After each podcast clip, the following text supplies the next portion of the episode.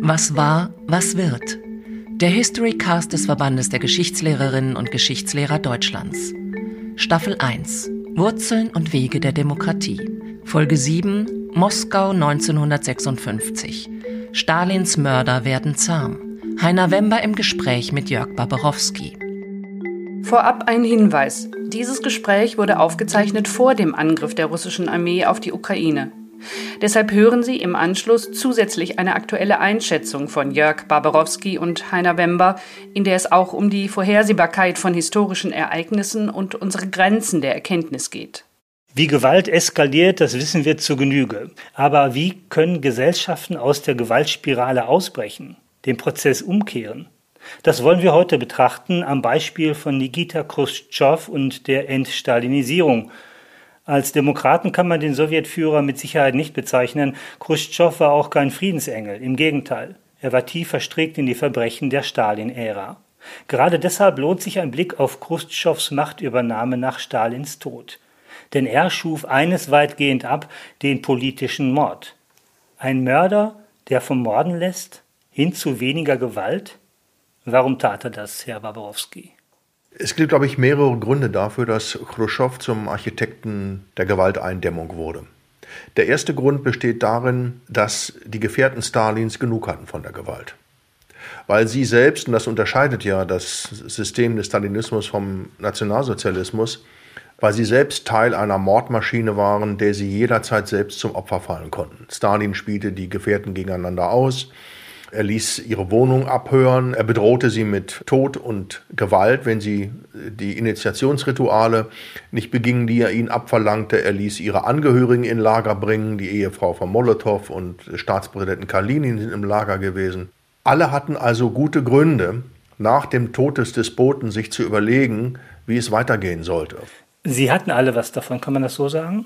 Alle profitierten von der Gewaltlosigkeit. Auf die anderen Gründe kommen wir gleich noch weiter. Jörg Barbarowski ist Professor für osteuropäische Geschichte an der Humboldt-Universität zu Berlin und Gewaltforscher. Autor des Buches Räume der Gewalt und er schreibt an einem Buch über Khrushchev und die Entstalinisierung. Werden wir die Geschichte der Entstalinisierung anschließend anders erzählen, wenn das fertig ist? Ich denke ja, sonst würde ich das Buch nicht schreiben. Ich möchte da etwas Neues machen. Ich möchte zum einen zeigen, dass die Entstalinisierung eine der größten zivilisatorischen Leistungen des 20. Jahrhunderts gewesen ist, die im Westen nur deshalb unbeachtet geblieben ist, weil sie im Angesicht der Kuba-Krise, des Mauerbaus völlig verdrängt worden ist. Und dann noch das Auftreten Khrushchevs auf internationalem Parkett diese Schuhgeschichte vor der UNO, dass man meinte, das ist der Rabauke der Weltgeschichte. Ja, richtig. Die Inszenierung von Khrushchev waren grenzwertig. Er war nicht unbedingt ein feinsinniger Herr, sondern ein einfacher Bauer mit einer einfachen Sprache. Aber wer das im Lichte des Stalinismus betrachtet, kommt ja zu einer ganz anderen Auffassung. Khrushchev war der erste bolschewistische Führer, über den man lachen konnte, den man kritisieren durfte, ohne dass man danach getötet oder ins Gefängnis geworfen wurde. Er hat es ja auch weit gebracht. Sie sagten selber, er war ein Bauer, kam praktisch vom Lande und hat es weit gebracht bis in den engsten Kreis um Stalin herum. Richtig. Khrushchev ist im Grunde ein Beispiel für die soziale Mobilität, die nach der Revolution von 1917 möglich geworden war. Dass ganz einfache Menschen, die kaum lesen und schreiben konnten, über eine Karriere im Parteiapparat ganz nach oben bis in den engsten Kreis von Stalin aufsteigen konnten. Wie kommt denn so jemand so nah an Stalin ran? Naja, Khrushchev war an der Arbeiterfakultät in Moskau in den 20er Jahren. Er war erst im Donbass, im Osten der Ukraine. Und dann kam er nach Moskau und dort lernte er Stalins Ehefrau kennen die dort unterwegs war. Und Stalins Ehefrau hat Stalin von diesem jungen Mann berichtet, den sie kennengelernt habe und den sie ganz fabelhaft finde. Und darauf ist Khrushchev zum Essen eingeladen worden, an Stalins Hof. Stalin konnte wohl ganz charmant auch sein. Ja, Stalin konnte sehr charmant sein, wenn er etwas wollte von anderen.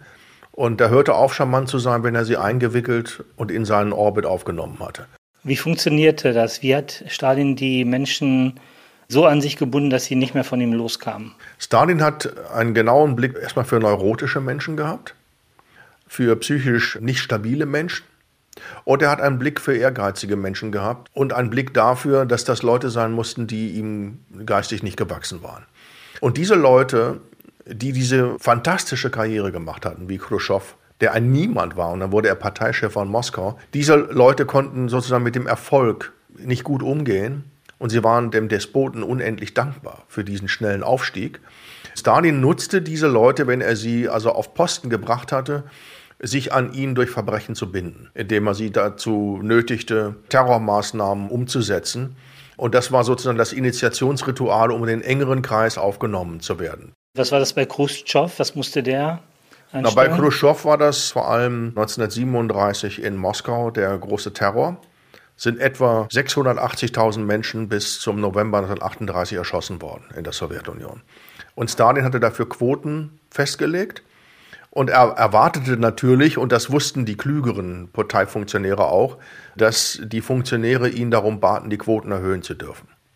Und Khrushchev war einer von denjenigen, die ganz zu Anfang Stalin schon darum baten, die Quoten in Moskau erhöhen zu dürfen. So war es dann ja auch. Im Weltkrieg selber war Khrushchev in der Ukraine sehr stark engagiert, auch in Stalingrad, in der Schlacht um Stalingrad. Genau. Und Khrushchev war einer der wenigen Politbüromitglieder, der an der Front war. Und das hat später eine große Rolle gespielt für seine Außenpolitik. Warum? Sein Sohn hat immer gesagt, mein Vater hatte den Gestank der verwesenen Leichen in seiner Nase. Er war einer der wenigen, die das gesehen hatten und einer der wenigen, die das auch mitgenommen hatte. Gewaltherrscher brauchen viele Bodyguards, weil sie auch mal schlafen müssen. Sie wissen selber, dass sie nicht unverletzlich sind, dass sie auch sie getötet werden könnten. Am Ende wurde Stalin ein Opfer seiner eigenen Paranoia.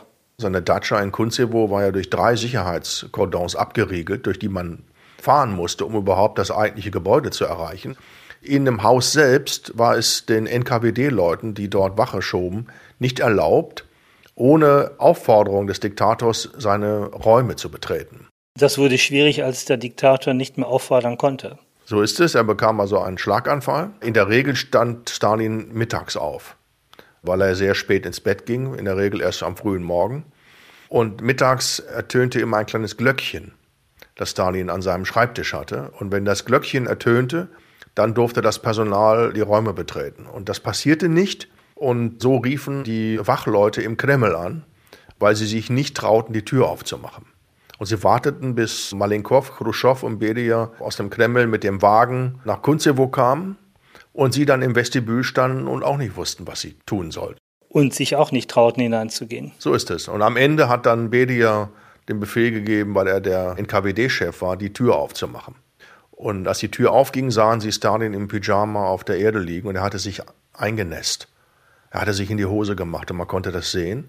Und sie sahen, dass Stalin nicht bei Bewusstsein war. Und in dem Augenblick hatten sie alle drei erkannt, würde er sich wieder erholen, er würde es ihnen nicht verzeihen, dass sie ihn gesehen hatten in der durchnässten Hose. Und in dem Augenblick erklärte dann Beria, mach die Tür zu, der schläft nur. Wir wissen, dass sie dann in den Kreml zurückgefahren sind. Und sie haben einen Tag gewartet, bevor sie mit den Ärzten zurückkamen.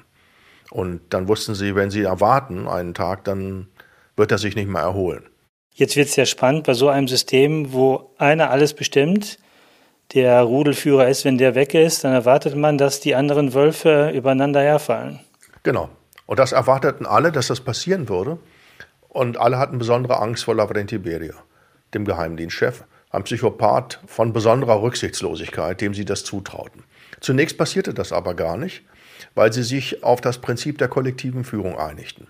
Das klappte zunächst sehr gut. Nikita Khrushchev wurde Generalsekretär der Partei. Der war aber erst auf Platz 5 der Rangliste im Politbüro. So ist es. Und weil der Generalsekretär keine Rolle mehr spielte. Stalin hatte die Partei komplett entmachtet. Deshalb war der Posten des Generalsekretärs der unwichtigste Posten. Das Misstrauen war groß und sie überließen es nach und nach, und das ist interessant, sie überließen es nach und nach Khrushchev, ihre Konflikte zu moderieren. Weil er der am wenigsten gefährliche erschien. Sie haben sich Khrushchev als denjenigen ausgesucht, von dem sie annahmen, dass er ihnen nicht gefährlich werden könne. Und das war eine kluge Entscheidung, weil das genau so war. Khrushchev war einer von denen aus der Führung, der nicht danach strebte, Alleinherrscher zu werden. Das war einer der Gründe, warum er dann zum ersten untergleichen wurde und die Initiative ergriff, diesen Bedia entfernen zu lassen. Das war der letzte Mord, den sie gemeinsam begingen, nämlich im Frühsommer 1953, Lavrenti Beria aus dem Amt zu drängen, ihn zu verhaften und in einem Geheimverfahren aburteilen und erschießen zu lassen. Da war Khrushchev die treibende Kraft im Hintergrund. Khrushchev war derjenige, der den Mut hatte, die anderen einzuweihen. Und das Risiko war sehr groß. Khrushchev war so klug, die Führer der Roten Armee in den Kreml zu boxieren, die in einem Nebenraum warteten und verhinderten, dass die NKWD-Leute sich einmischten. Und so warteten die Generäle im Nebenraum und brachten Beria dann verhafteten ihn und brachten ihn in einen Teppich eingewickelt aus dem Kreml. Den haben die rausgeschmuggelt. Den haben sie rausgeschmuggelt, das hat keiner gesehen. Noch einmal ganz kurz zu den anderen Handelnden. Malenko wurde dann am Ende Chef eines Kraftwerks im Kaukasus und Molotow wurde ganz am Ende Botschafter in der Mongolei. Das war aber erst 1957, als sie versucht hatten, Khrushchev zu stürzen. Genau.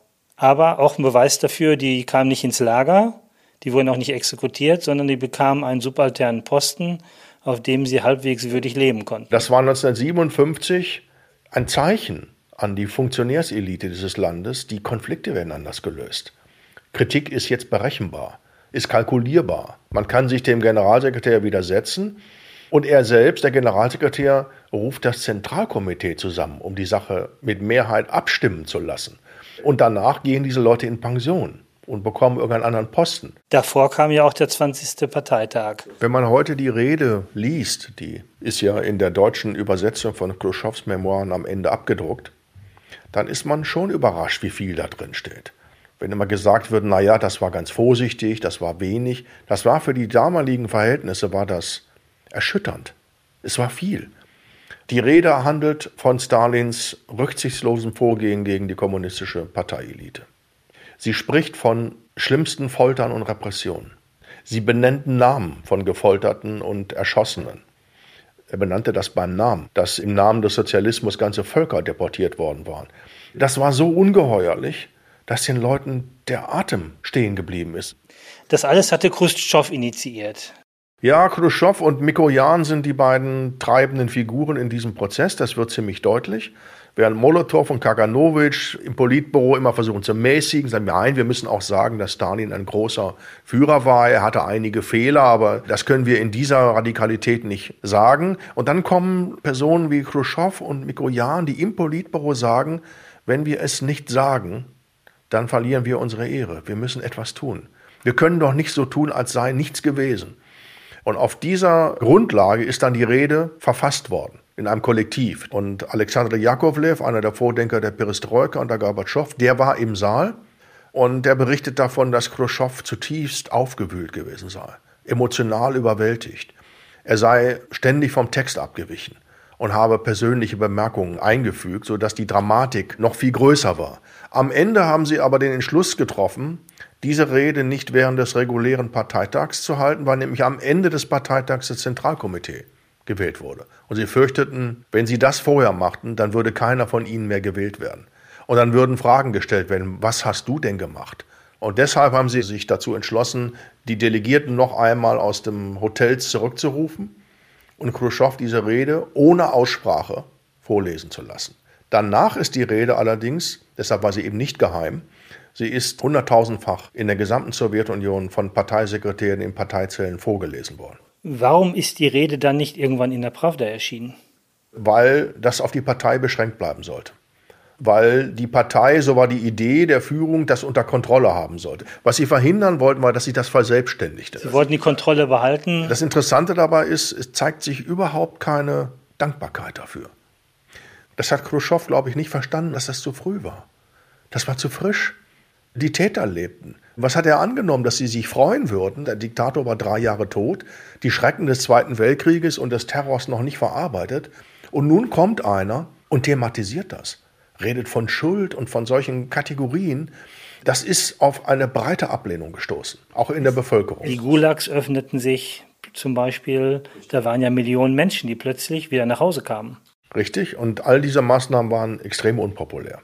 Vor allem die Öffnung der Lager war extrem unpopulär. Man dachte, jetzt kommt das Gesindel nach Hause oder was war dann die Reaktion? Naja, das war ja nicht so ganz falsch. Da waren ja auch Kriminelle. Das ist ja einmal eine Generalamnestie für alle möglichen Menschen. Die hatten keine Wohnung, sie hatten keine Arbeit, sie konnten nirgendwo hin. Und die Kriminalitätsrate stieg nach der Öffnung der Lager exorbitant. Und die kriminellen Banden, die rotteten sich an den Bahnhöfen und Verkehrsknotenpunkten zusammen und überfielen Geschäfte und raubten Menschen aus. Man muss sich vorstellen, dass das in einer Mangelgesellschaft die die Sowjetunion war zu dieser Zeit, überhaupt keine Freude auslöste. Das ist das eine. Das zweite ist, natürlich hatten die Leute Angst davor, dass die Opfer den Tätern begegneten, dass sie wieder aufeinander trafen. Was würde denn dann passieren? Die Denunzianten, die man wieder sah. Und das nutzten dann, und da kommen wir zu 57, das nutzten die konservativen Hardliner, um zu sagen, jetzt ist Schluss. Der Khrushchev muss weg, das ist unberechenbar, der wird abgesetzt. Welche Machtmittel hatte denn Khrushchev, um sich zu verteidigen? Hatte er die Armee auf seiner Seite oder was war in dem Fall entscheidend oder was mehr die Partei? Genau. Hier zeigt sich, dass am Ende dann doch die Partei, die ja Stalin entmachtet hatte, entscheidend war, weil Khrushchev auf sehr kluge Weise erkannt hatte, dass die Partei die einzige unionsweite Öffentlichkeit war, die man hatte.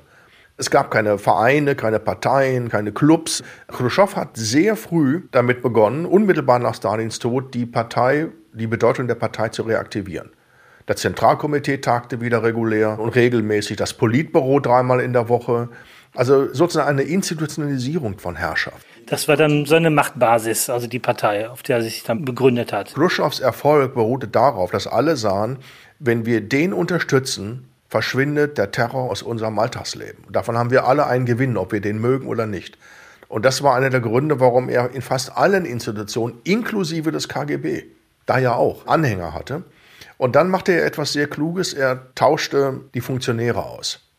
Also er begann damit, Leute äh, in den Apparat zu bringen, die nicht mehr während des großen Terrors in dem Apparaten sozialisiert waren sondern die sozusagen den KGB in eine Institution mit weißen Handschuhen verwandeln wollten. Die sollten die Leute bearbeiten, aber sie nicht mehr nachts aus den Häusern holen und erschießen.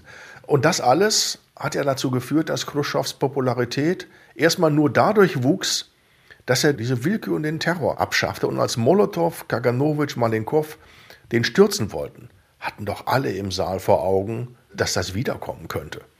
Das wollte gar keiner von den Anwesenden. Und Intellektuelle, die haben das später beschrieben. Sie sagen, die Geburtsstunde der Dissidenten war die Khrushchev-Zeit, weil plötzlich Kritik berechenbar wurde. Man wurde dann nicht mehr sofort erschossen. Das war die Tauwetter-Periode, so nannte man Richtig, sie. Richtig, genau, die Tauwetter-Periode. Das autoritäre System funktionierte ja nicht nur nach innen, sondern auch nach außen. Es gab dann die Satellitenstaaten in Osteuropa. Und als das System bröckelte, bröckelte auch die Loyalität der osteuropäischen Länder, vor allen Dingen in Polen und Ungarn. Das war für Khrushchev ein großes Problem. Ja, natürlich. Nach dem Posener Arbeiterstreiks in Polen ist ja Khrushchev ganz überraschend nach Warschau geflogen und hat Gomulka auf dem Flughafen zur Rede gestellt.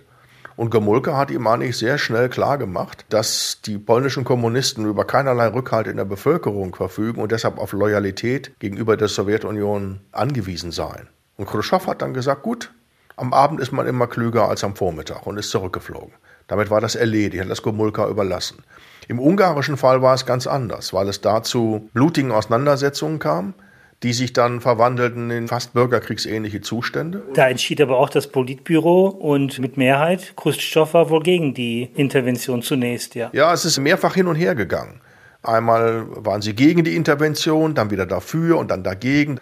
Erst als ins Spiel kam, dass Ungarn das Bündnis verlassen würde und als die ersten Geheimpolizisten gelyncht wurden in Budapest, in dem Augenblick kam die Entscheidung zur Intervention. Wie nachhaltig, Herr Barbarowski, war denn die Entstalinisierung? War das ein kleines Strohfeuer, das dann schnell wieder weg war, weil auch die Folgen für viele so unbequem waren? Oder hatte Khrushchevs Entstalinisierung auch langfristige Folgen? Die Instalinisierung hatte langfristige Folgen der Gestalt, dass sie den Terror für immer beseitigte. Die Sowjetunion kehrte zu keinem Zeitpunkt zu den Methoden Stalins zurück. Zwar wurden unter Brezhnev die Bedingungen verschärft für Dissidenten und Oppositionelle, das ist keine Frage. Über Stalin wurde nicht mehr gesprochen, wurde stillschweigend rehabilitiert unter Brezhnev, aber es gab keine Rückkehr zum Terror. Es gab keine Deportationen mehr keine Einweisung von Hunderttausenden Menschen in Lager, keine blutigen Exzesse gegen die Bevölkerung mehr. Innerhalb der Partei gab es einen zivilisierten, mehr oder weniger zivilisierten Machtkampf, der in der Regel damit endete, dass die Unterlegenen in Pension gingen. Und Khrushchev war der Erste, der davon profitierte. Langfristig ist es, glaube ich, bedeutsam, dass Khrushchev und seine Nachfolger an der militärischen Konfrontation mit dem Westen kein Interesse mehr hatten. Kein vernünftiger Mensch in der sowjetischen Führung wäre wie Mao Zedong auf die Idee gekommen, einen Krieg könne man doch riskieren. Und zwar eigentlich eine gute Sache. Also das mit der friedlichen Koexistenz, glaube ich, muss man ernst nehmen. Und ich glaube, dass im Nachhinein dann Leute wie Willy Brandt das richtig erkannt haben und die richtigen Schlussfolgerungen daraus gezogen haben. Ich glaube, es gab ziemlich viele langfristige Wirkungen. Dass die Sowjetunion ihre beste Zeit in den 60er und 70er Jahren hatte, hatte natürlich auch mit der Instalinisierung zu tun. Also die Sowjetunion, die 60er und 70er Jahre waren die fettesten und besten Jahre, die die Bürger der Sowjetunion je hatten. Und insofern, glaube ich, ist viel mehr von dieser Instalinisierung geblieben, als man glaubt. Und Brezhnev hat natürlich nach dem Sturz von Khrushchev die Kritik an Stalin und die freie Publikation von bestimmten Werken unterbunden. Aber alles rückgängig machen konnten sie auch nicht mehr. Das ging auch nicht. Sagen Sie noch kurz, woran ist Khrushchev gescheitert? Warum wurde er abgesetzt? Khrushchev ist an mehreren Elementen gescheitert. Das eine war die Außenpolitik, die Kuba-Krise. Der zweite Grund war die extreme Versorgungskrise. Und das Wichtigste, glaube ich, war, dass Khrushchev, wie später Gorbatschow, versuchte, die Partei zu demokratisieren. Khrushchev hatte also vor, ein Rotationssystem einzuführen. Die Funktionäre, die Sekretäre in den Provinzen und im ZK sollten nur für zwei Amtszeiten, da sollten sie ihren Posten räumen. Und in einem autoritären System, in dem Familien- und Klientelbeziehungen darüber entschieden, wer diese Posten einnahm, war das das Todesurteil für Khrushchev. Und dann entschieden sie, der muss weg. Das Thema Gewalt ist nur kein schönes. Haben Sie da eigentlich noch einen persönlichen Zugang aus der Familie? Nein, nein, nein. Das darf man auch nicht tun. Also ich hatte eine sehr schöne Kindheit. Ich habe überhaupt keine Gewalterfahrung gemacht. Menschen, die Gewalterfahrung gemacht hatten, sollten darüber nicht schreiben. Und deshalb habe ich versucht, mich mit dem sowjetischen Beispiel auseinanderzusetzen, ohne aber jemals irgendeine Affinität zu dem Gewaltthema gehabt zu haben. Ich bin da reingerutscht. Irgendwann fand ich es interessant, mich zu fragen, warum umgehen eigentlich alle das hässliche Thema, wenn es doch so viele Menschen betrifft? Und warum stellt niemand die Frage, was Gewalt mit Menschen auf Dauer macht? Und wie man sie dazu bringt, scheußliche Dinge zu tun, die sie unter normalen Umständen gar nicht tun würden. Es waren ja nicht alles Psychopathen, die Gewalt ausgeübt haben, inklusive der politischen Führer. Und nun ist halt die Frage, die mich interessiert, wie kommt man wieder heraus? Und die noch viel interessantere und wichtigere Frage, Warum schaffen es Personen, die an der Gewalt selbst beteiligt waren, den Ausweg zu finden? Sie sagten, der politische Mord in der Sowjetunion war abgeschafft. Heute gibt es nicht viele, aber es gibt politische Morde in der Sowjetunion. Und es gibt auch, dass Oppositionelle mundtot gemacht werden, im Gefängnis stecken. Ist das ein Rückfall verglichen mit den sowjetischen Zeiten? Also es gab ja in den sowjetischen Zeiten auch Morde. Also so ist es ja nicht, dass es das nicht gegeben hätte. Was ich damit nur sagen will, ist, das war kein flächendeckendes Modell mehr, mit Opposition umzugehen. Das Modell, was wir heute aber sehen in Belarus und auch in Russland, ist, dass die Macht sich bei den Machthabern, Putin, in dem Fall von Russland, konzentriert und diese Gewaltspirale zunimmt, Wahlen manipuliert werden, bis hin dazu, dass die Justiz missbraucht wird, um politische Gegner zumindest mundtot zu machen. Ist das ein Rückfall wieder in ganz alte Zeiten? Ich glaube gar nicht, dass man von einem Rückfall sprechen kann. Es ist, steht in einer Traditionslinie. Einer Traditionslinie einer autoritär strukturierten Politik, die immer schon so verfahren ist. Worauf es doch ankommt am Ende ist, ob diese Gewalt, die da ausgeübt wird, ob sie in gewisser Weise berechenbar ist oder ob sie es nicht ist. Und das ist sie weiterhin. Sie ist berechenbar. Man weiß, wen es treffen kann und wen es nicht trifft. Das wissen alle Beteiligten, dass es so ist. In Russland kann man unter Historikern kann man alles diskutieren. Wenn man nicht über den Zweiten Weltkrieg spricht und über bestimmte heikle Themen, kann alles diskutieren, das ist kein Problem. Aber jeder weiß im Grunde, was passiert, wenn man einen bestimmten Raum betritt und da frech wird. Was meinen Sie damit, einen bestimmten Raum betritt? Ja, ja, den Raum, in dem der Präsident sitzt. Und wenn man den Raum betritt, in dem der Präsident sitzt und dann darüber spricht, was man vom Präsidenten hält, oder ihn gar politisch herausfordert, wie dieser Nawalny, dann gibt es Ärger. Das wissen aber alle. Und manche riskieren das eben, tun es und zahlen dann die Konsequenz dafür. Und andere tun es nicht. Insofern ist das ja, das stimmt, es ist ein autoritäres Regime, daran gibt es überhaupt gar keinen Zweifel, dass das so ist. Aber es ist eines, das jetzt keine ungewöhnlichen Dinge täte, die die Leute nicht ohnehin kennen. Sehen Sie denn eine Spirale, dass es zunimmt, die Repression? Die von Putin dann von oben kommt Oder sehen Sie einfach einen Status, der dann auch sich irgendwann wieder entspannt? Putin ist ja in den ersten 15 Jahren seiner Herrschaft extrem populär gewesen in Russland. Also bis zur Krim-Annexion. Da war er auf dem Höhepunkt seiner Popularität. Es ist ja nicht so, dass die Leute den nicht mögen. Aber heute hat die Situation ja verändert. Durch die Milliarden, die ausgegeben werden für Rüstung und für die Inszenierung von kleinen Bürgerkriegen, dadurch, dass die Zentralregierung in Moskau die Renten in der Ostukraine und auf der Krim auszahlen muss, weil die Ukraine es nicht mehr macht, ist der Staatshaushalt in Schieflage gekommen, die Renten sind gekürzt worden. Und das heißt, der Druck nimmt doch zu im Land, auch der gesellschaftliche und auch der politische Druck. Ja, man muss immer schauen, was Druck eigentlich bedeutet in so einem Land, in dem es faktisch keine Parteien und keine zivilgesellschaftlichen Institutionen gibt. Was heißt da Druck? Welchen Druck kann man überhaupt machen? Die Möglichkeiten, Druck auszuüben, sind ja viel geringer als bei uns. Die jungen Leute in Russland sind extrem unzufrieden. Sie müssen sich vorstellen, dass alle Menschen, die zwischen 18 und 20 sind, kennen nichts anderes als Putin. Ist das nicht eine Spirale, die auch zu mehr Konfrontation am Ende zu mehr Gewalt führt? Das glaube ich nicht. Also die Wahlen sind immer schon gefälscht worden. Also das ist ja jetzt nichts Neues. Nur ist er nicht so dumm wie Lukaschenko, sich dann gleich 80 Prozent zu gönnen, sondern er macht das geschickter. Er sucht die Kandidaten der kommunistischen Partei, die werden von Putins Leuten ausgesucht. Ja, die bezahlen sogar den Wahlkampf für die Kommunisten. Dafür nehmen sie aber Einfluss darauf, wer da in das Parlament kommt. Das wissen in Russland alle. Man kann nicht sagen, dass irgendwie der Druck ins Unermessliche steigt. Die Leute sind unzufrieden, sie haben seit 20 Jahren diesen Putin, sie können den nicht mehr sehen. Wir kennen das alle mit Helmut Kohl, wir hatten am Ende, man konnte es nicht mehr ertragen. Die wollen den weghaben. Die jungen Leute, die nur die Putin-Zeit kennen, sind alle in bescheidenem Wohlstand aufgewachsen. Sie konnten alle in den Westen reisen. Sie haben alle eine gute Ausbildung. Und dann machen sie die Erfahrung, dass sie in ihrer sozialen Mobilität nicht weit kommen nach oben, weil diese Clique alle Ressourcen abgeschöpft hat. Das macht die Leute unzufrieden. Aber das überführt sich eben noch nicht in organisierten Protest. Das ist was anderes. Also wenn es jetzt Parteien gäbe, die das mobilisieren, organisieren und das könnten. kanalisieren ja könnten auch, aber das passiert ja nicht. Wie geht es denn dann weiter in so einem System? Dass es nicht gewalttätiger wird und repressiver. Muss Putin dann auch sterben wie Stalin, einsam irgendwo? Nein, diese Systeme sind, würde ich sagen, die sind viel flexibler, als wir das glauben. Ich glaube eher, dass der Wandel in Russland, der kommt von innen. Und der wird entschieden in diesen Netzwerken, in diesen Klientelnetzwerken. Da wird das entschieden, ob der Putin weg muss, ob der bleiben kann und wer ihn ersetzt. Und diese Seilschaften sind viel geschmeidiger, so korrupt wie die auch immer sein mögen viel geschmeidiger, als wir das glauben.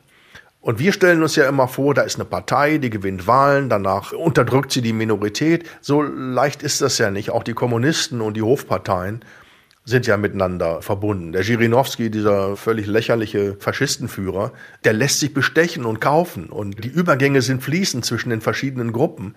Im Grunde nimmt das in Russland das Politische ja kaum jemand ernst. Der Putin weiß das, dass er auf diese Leute angewiesen ist. Und wenn die ihm ihre Unterstützung entziehen, dann wird es für ihn schwierig. Genau da sehe ich eher die Gefahr. Und wenn er jetzt verkünden würde, wer sein Nachfolger wird, dann würde sehr schnell an seinem Stuhl gesägt. Deshalb lässt er das offen. Also ich sehe eine gewisse Gefahr, aber keine große Gefahr, dass es ein System in Russland gibt, was irgendwann dann explodieren könnte. Nein, das halte ich für ausgeschlossen, dass das passiert. Ich glaube auch nicht, dass diese gesellschaftlichen Bewegung, also die Bewegung, die man auf der Straße sieht, die sich auf Petersburg und Moskau beschränken und auf die jugendlichen oder jungen gebildeten Leute, dass die eine Sprengkraft entwickeln. Die Sprengkraft kommt aus den Eliten, die den Staat faktisch unter ihrer Kontrolle gebracht haben und die sich an den Staatsressourcen bedienen. Da wird es die eigentlichen Konflikte geben und da wird das entschieden werden. Immerhin, dank Khrushchev und der Entstalinisierung muss Putin nicht befürchten, dass er nach seiner Absetzung umgebracht wird. Ja, das ist eine gute Frage. Das glaube ich auch nicht, dass das passieren wird. Im schlimmsten Fall könnte Putin aber vor Gericht gestellt ja, werden, natürlich. aber getötet. Nein, das halte ich für ausgeschlossen. Ich glaube auch nicht, dass das überhaupt passieren wird, weil dann so viel Schmutz aufgewirbelt werden würde, in den die anderen mit hineingezogen würden, dass das für niemanden attraktiv wäre. Herr Barbarowski, was hat Khrushchev denn moralisch umgetrieben? War da eine moralische Komponente auch? Das ist bislang, wie ich finde, übersehen worden. Es gibt ein Interview, das der sowjetische Schriftsteller Shatrov, der später in der Perestroika bekannt geworden ist, mit Khrushchev vor seinem Tod geführt hat. Und er hat ihn gefragt, was er, wenn er nochmal leben könnte, was er anders machen würde. Und Khrushchev hat darauf geantwortet als Pensionär, dass seine Arme bis zu den Ellenbogen im Blut stecken. Und dass es eine Tragödie ist, dass er das mit ins Grab nehmen muss. Das Wissen darum, was er angerichtet hat und was er getan hat. Dass er das nicht rückgängig machen kann. Und das spielt bei Khrushchev eine extrem große Rolle, weil er 1956 etwas riskierte. Er riskierte seine Macht. Niemand hätte über die Verbrechen sprechen müssen. Sie hätten wie in China nach Maos Tod sagen können, so Schluss, die Gewalt wird eingestellt, aber darüber wird jetzt nicht gesprochen. Und für Khrushchev war es ein inneres Bedürfnis, über die Verbrechen zu sprechen. Und nach der Geheimrede hat er gesagt, es war, als wäre eine schwere Last von meinen Schultern gefallen. Die Instalinisierung war auch ein moralisches Projekt, weil sie aus machtstrategischen Gründen überhaupt nicht erklärbar ist. Interessant ist auch, dass er dafür sogar Begriffe wie Vergebung, Reue, Sünde und so verwendet, also solche Begriffe verwendet. Das hat mich zutiefst beeindruckt. Khrushchev hatte etwas zutiefst Menschliches. Er war ruppig, er konnte Menschen beschimpfen und beleidigen, aber er selber, schreibt er, habe auch gehört, wie er sich anschließend wieder entschuldigte bei den Personen, die er beschimpft hatte. Und ich glaube, das Beste, was man über Khrushchev sagen kann, ist, dass am Ende einer dieser Bildhauer, deren Kunst er als Schwuchtelkunst und Hundescheiße beschimpft hatte, dass der dann sein Grabmal gemacht hat. Ernst Neeswiestny. Und das Grabmal auf dem Friedhof des Jungfrauenklosters ist ein Kopf von Khrushchev, umrahmt links von schwarzem und rechts von weißem Granit. Die helle und die dunkle Seite. Und so hätte er sich wahrscheinlich selbst auch gesehen. Herr Waborowski, herzlichen Dank. Danke Ihnen vielmals. Dieses Gespräch wurde vor dem Angriff der russischen Truppen auf die Ukraine geführt. Deshalb hören Sie nun als Ergänzung noch eine Aktualisierung, die Ende April 2022 aufgezeichnet wurde. Herr Barbarowski, vielen Dank, dass Sie erneut zum Gespräch zur Verfügung stehen. Nun nach dem Angriff der russischen Armee auf die Ukraine stand Ende April 2022. Wir können sagen, nachher ist man ja immer klüger. Wer hätte schon mit all dem gerechnet? Ich nicht, Sie nicht. Zeigt das die Unvorhersehbarkeit der Geschichte? Natürlich ist alles unvorhergesehen. Wir wissen nicht, was morgen sein wird. Und das ist ja auch der Grund dafür, dass wir kreativ sind. Weil das Leben ergebnisoffen ist. Weil wir nicht wissen, was morgen passieren kann. Und weil das so ist, versuchen wir uns in der Welt so einzurichten, um Sicherheit zu bekommen. Und deshalb haben wir uns jetzt getäuscht. Aber am Ende kann doch niemand voraussehen, was kommen wird. Und wir wissen, dass alles immer ganz anders kommen kann, als man denkt. Gehen wir mal auf unser erstes Gespräch ein, was jetzt gerade schon gelaufen ist. Vor dem Angriff in diesem Gespräch haben Sie gesagt, worauf es doch ankommt am Ende ist, ob diese Gewalt berechenbar ist oder ob sie es nicht ist. Und das ist sie weiterhin. Sie ist berechenbar bezogen auf Putin. Da haben wir uns ganz schön getäuscht. Ja und nein. Die Gewalt ist ja natürlich auch dann, wenn sie außer Kontrolle gerät. Ist sie berechenbar, solange sie im Dienst von Zielen und Zwecken steht. Und jetzt ist die Gewalt zwar ausgebrochen, was ich nicht vermutet habe, dass sie in dieser Form ausbrechen wird. Jetzt sind wir schlauer und wir sehen ja auch ganz genau, was Putin bezweckt und was mit der Gewalt bezweckt werden soll. Am Ende kann man doch aus einer Handlung kann man ein Muster ablesen. Und das, denke ich, kann man auch jetzt klar erkennen. Ein weiteres Zitat von Ihnen. In Russland kann man unter Historikern alles diskutieren, wenn man nicht über den Zweiten Weltkrieg spricht. Inzwischen ist Russland ein einziger großer Maulkorb. Man darf nicht mal mehr das Wort Krieg in den Mund nehmen. Ja, das ist so. Die Dinge haben sich geändert. Und zwar schnell und über Nacht. Und in kriegerischen Situationen ist es stets so, dass autoritäre, tyrannische Ordnungen die Gelegenheit nutzen, um die Reihen zu schließen und Abweichler und Feinde zu eliminieren.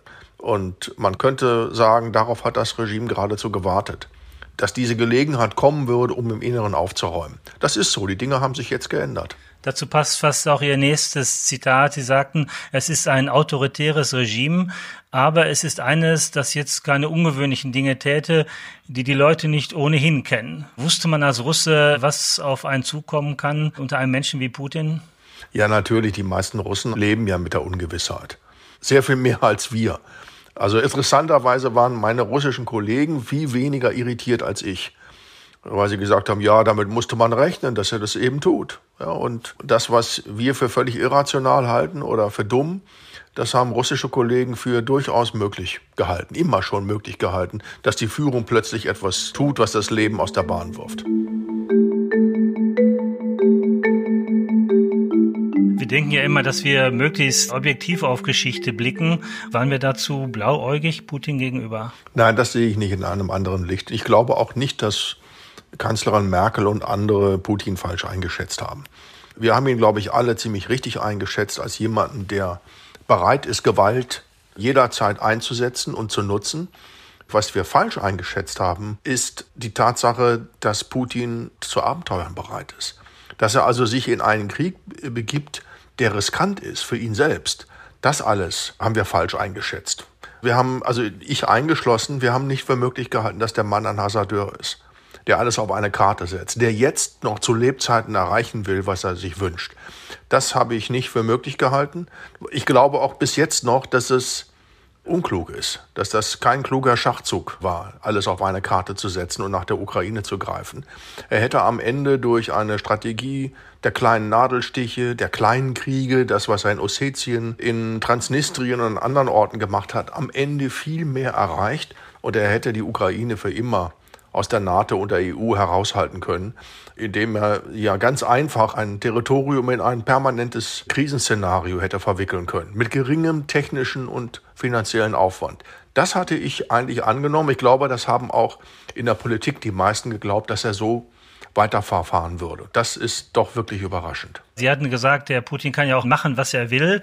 Der Westen lässt es mit sich geschehen. Wir sehen jetzt, der Westen ist erstaunlich geschlossen und in der Abwehr dieses Angriffs, der auch als Angriff auf die westlichen Werte angesehen wird. Das würde ich etwas anders sehen. Also ich habe die russische Armee nie so stark eingeschätzt, wie es andere getan haben. Ich habe von vornherein nicht für möglich gehalten, dass sie in drei Tagen Kiew erobern, weil man doch als militärischer Laie auch weiß, dass man große Städte nicht mit Panzern erobert. Das ist absurd. Daran sieht man ja sehr gut, dass die russische Armee führungslos ist, schlecht geführt wird und nicht gut funktioniert. Deshalb finde ich das jetzt nicht überraschend, dass sie nicht weit vorankommen. Sie sind ja auch in Tschetschenien auf einem kleinen Territorium überhaupt nicht gut vorangekommen und haben deshalb die Stadt eingeebnet, weil ihnen was anderes nicht einfiel. Und darin sehe ich die eigentliche Gefahr, nämlich die Destruktion, die jetzt geschieht. Putin wird diesen Krieg nicht leicht gewinnen, wahrscheinlich wird er ihn gar nicht gewinnen, aber die Ukraine wird diesen Krieg auch nicht gewinnen. Und am Ende wird es einen monatelangen, wenn nicht sogar jahrelangen, schrecklichen Zermürbungskrieg geben, bei dem Putin am längeren Hebel sitzt, weil seine Armee autark ist, weil er in seiner Rohstoffbelieferung autark ist, weil die russische Bevölkerung Entbehrungen gewöhnt ist und er darauf setzen kann, alles so lange in Schutt und Asche zu bomben und zu zerstören, bis ihm jemand sagt, er solle aufhören und ihm ein Angebot macht. Und dann komme ich zu Ihrer letzten Bemerkung. Ich glaube nicht, dass der Westen einig ist. In Frankreich hat ja das Ukraine-Thema fast keine Rolle im Wahlkampf gespielt, sondern die Inflation, die Einwanderungs- und Migrationsfrage, in Spanien sieht die Welt schon wieder ganz anders aus. Orban hat die Wahlen gewonnen mit dem Hinweis, wir halten uns aus diesem Krieg heraus, wir wollen das nicht. Das hat die Mehrheit der Bevölkerung durch eine eindeutige Wahlentscheidung dann gratifiziert. Und sobald die Wirtschaftskrisen in Europa durchschlagen, und sie werden auch hier durchschlagen, und sobald man sich an diesen Krieg gewöhnt hat, so schrecklich wie das ist, wenn ein Krieg monatelang dauert, gewöhnen sich die Leute daran, wenn er nicht auf dem eigenen Territorium stattfindet. Und dann wird sich noch zeigen, ob das satte Europa wirklich bereit ist, Opfer hinzunehmen. Und wir machen uns da nichts vor, Wahlen werden hier über das Portemonnaie gewonnen und nicht über moralische oder Wertefragen. Sie sprachen davon auch in dem Interview, dass Putin sicherlich nicht von der Straße gestürzt würde, durch Wahlen erst recht nicht, sondern dass er durch die Eliten des Landes, wenn dann gestürzt würde, wenn er nicht mehr im Interesse der Eliten handeln würde. Sehen wir nicht gerade jetzt, dass er umgekehrt eher die Eliten ausschaltet, nämlich die Oligarchen und sich umgibt mit einer kleinen Gruppe von Hardlinern und von daher viel fester noch im Sattel sitzt als vor diesem Krieg? Es ist im Grunde noch nie ein russischer Herrscher vom Volk gestürzt worden. Und es ist diese kleine Clique von Geheimdienstleuten, die ihn in einer Palastrevolte äh, wegschaffen könnte. Aber diese Leute haben im Angesicht der Krise ein ganz geringes Interesse daran, das Pferd zu wechseln. Das macht man eher nach dem Sieg. Das, macht, ja, das wollen wir nicht nochmal machen, den schaffen wir jetzt weg. Aber in dem Augenblick, wo die eigene Integrität und Macht bedroht ist und man befürchten muss, dass wenn Putin stürzt, man selber mitfällt, lässt man es lieber bleiben. Deshalb halte ich die Aussicht, dass er gestürzt wird, für außerordentlich gering. Ja, wir haben ja schon falsch gelegen, ob bei den Prognosen vor dem Angriff auf die Ukraine. Wie geht denn jetzt dieser Konflikt aus? Sie sagen, es kann langer, zermürbender Krieg werden, an dem Putin am Ende sogar als Sieger dastehen könnte. Ist das Ihr Szenario? Also das wäre mein erstes Szenario, weil er ja weiß, dass er nicht mehr gewinnen kann. Aber es ist ja ausgeschlossen, dass er hingeht und sagt, ich habe mich geirrt, ich zahle Reparationen, gebe das Donbass zurück und, und stelle die Uhr auf Null. Das wird er nicht tun. Das wissen wir alle, dass das nicht geht. Damit wäre er erledigt. Das wird nicht funktionieren. Wenn er aber nicht gewinnen kann, dann ist das Interesse, das er hat, besteht dann darin, diesen Krieg so lange hinauszuzögern, bis er auch einen Effekt in Westeuropa zeigt. Die Ukraine das auszusitzen praktisch, auszukämpfen. Ja, die Infrastruktur der Ukraine zerstören. Das ist ja das, was er gerade macht. Also Brücken, Krankenhäuser, Wasserkraftwerke, das alles rundherum zerstört und für immer kaputt gemacht wird, sodass die Ukraine am Ende ein wertloses Land ist, in das man Milliarden pumpen müsste, um es wieder aufzubauen. Und dieses Szenario, wenn jetzt als nächste Stadt Odessa kurz und klein geschossen wird und er das mit einer Stadt nach dem nächsten macht, ohne den Krieg gewinnen zu können, dann ist doch klar, dass irgendwann eine Situation entsteht, in der sich Banden bilden, Warlord-Territorien entstehen, dass also eine Situation wie in Syrien oder sonst wo entsteht, wenn dieser Krieg nicht aufhört, weil Menschen in diesem Chaos irgendwie überleben müssen und weiterleben müssen, dann wird eine Situation geschaffen, die auch am Ende Europa destabilisieren wird. Und worauf wir, wir hier vertrauen und hoffen, ist, dass er zur Einsicht kommt. Ja, dass er nicht gewinnen kann, dass er aufhört, dass er Gespräche anbietet. Davon hat er aber keinen Gewinn. Und deshalb wird er erstmal damit weitermachen. Und er hofft darauf, und ich glaube, dass er da recht haben könnte, dass sich Europa in dieser Frage entzweien wird. Und wir haben ja schon in Deutschland den Konflikt zwischen denen, die sagen, ja, da muss man Waffen reinpumpen, da muss man noch mehr machen, und denjenigen wie Scholz, die sagen, das muss man auch nachdenken darüber, welche Folgen das am Ende für uns hat. Sehen Sie noch ein anderes Szenario, der Atomkrieg? Ja, wissen Sie, das ist immer das Problem. Prognosen sollte man eigentlich nicht abgeben. Also einen großen Atomschlag, den könnte er nur gegen die NATO führen. Ja, alles andere wäre ja sinnlos. Das ist ja selbstmörderisch. Also wer das macht, kriegt die zehnfache Menge aus den USA. Das ist ja klar, dass da sofort reagiert wird. Das halte ich für nicht wahrscheinlich. Aber dass taktische Atomwaffen eingesetzt werden können, die lokal begrenzt in der Ukraine fürchterlichen Schrecken und Schaden anrichten, könnte ich mir schon vorstellen, wenn die Situation für Russland militärisch ausweglos wird, dass er dann sagt, so, ich kann aber noch mehr. Ich kann noch größere Zerstörungsmöglichkeiten entfalten.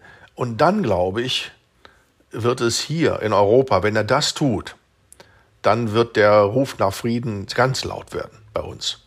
Und nicht der Ruf danach, jetzt müsse man aber mit gleicher Münze heimzahlen. Das kann ich mir einfach gar nicht vorstellen dass das passieren wird. Dafür ist die Angst vor der Eskalation eines Krieges in Europa viel zu groß.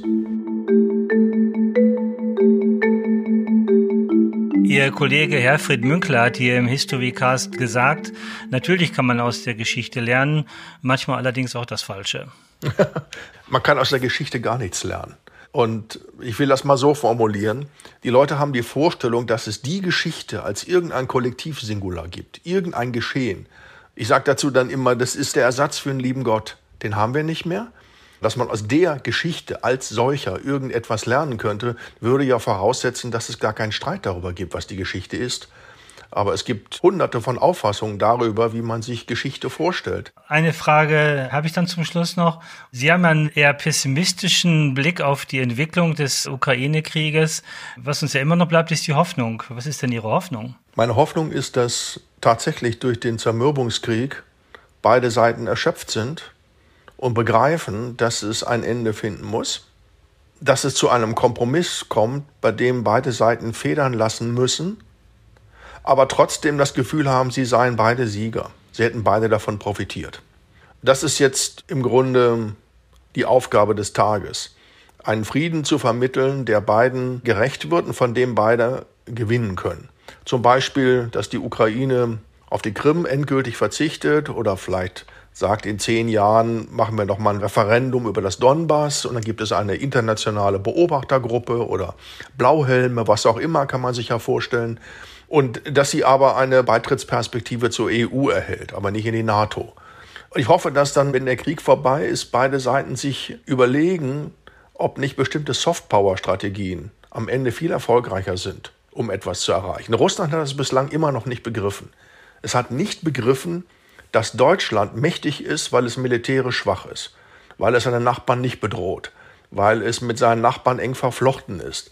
Und dass Deutschland auf paradoxe Weise die gesamte EU dominiert, weil es freundlich ist. Und das haben sie einfach nicht verstanden, dass solange sie ihren Nachbarn mit Säbeln und Kanonen bedrohen, sie keinen Erfolg haben werden. Und ich wünschte mir, dass es irgendwann auch einen Generationenwechsel in Russland gibt. Das sind ja alles noch Leute aus der alten Sowjetunion, die da das Sagen haben.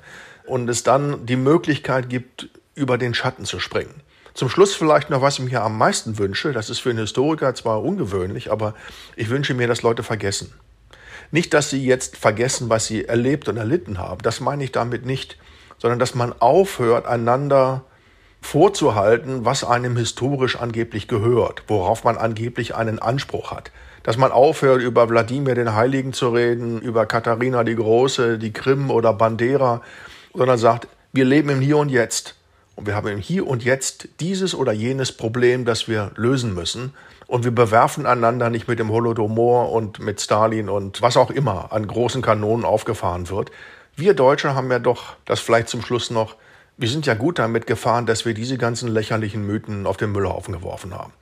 Und ganz entspannt mit unseren polnischen Nachbarn über Probleme sprechen können, ohne immer zu sagen, aber eigentlich gehört uns Schlesien. Und das kann man nachweisen seit dem Mittelalter. Damit muss man aufhören. Das wünsche ich mir, dass man die Kraft findet, mit diesem Unfug aufzuhören und die Geschichte nicht instrumentalisiert für politische Zwecke. Man muss den Status quo erst anerkennen, wenn man ihn verändern will. Ja, natürlich. Ja, genau. Herr Baborowski, herzlichen Dank nochmal. Ja, Herr Wember, danke Ihnen auch. Was war, was wird? Der History Cast des Verbandes der Geschichtslehrerinnen und Geschichtslehrer Deutschlands. Staffel 1 Wurzeln und Wege der Demokratie. Folge 7 Moskau 1956. Stalins Mörder werden zahm. Heiner Wember im Gespräch mit Jörg Baborowski. Gefördert von der Beauftragten der Bundesregierung für Kultur und Medien.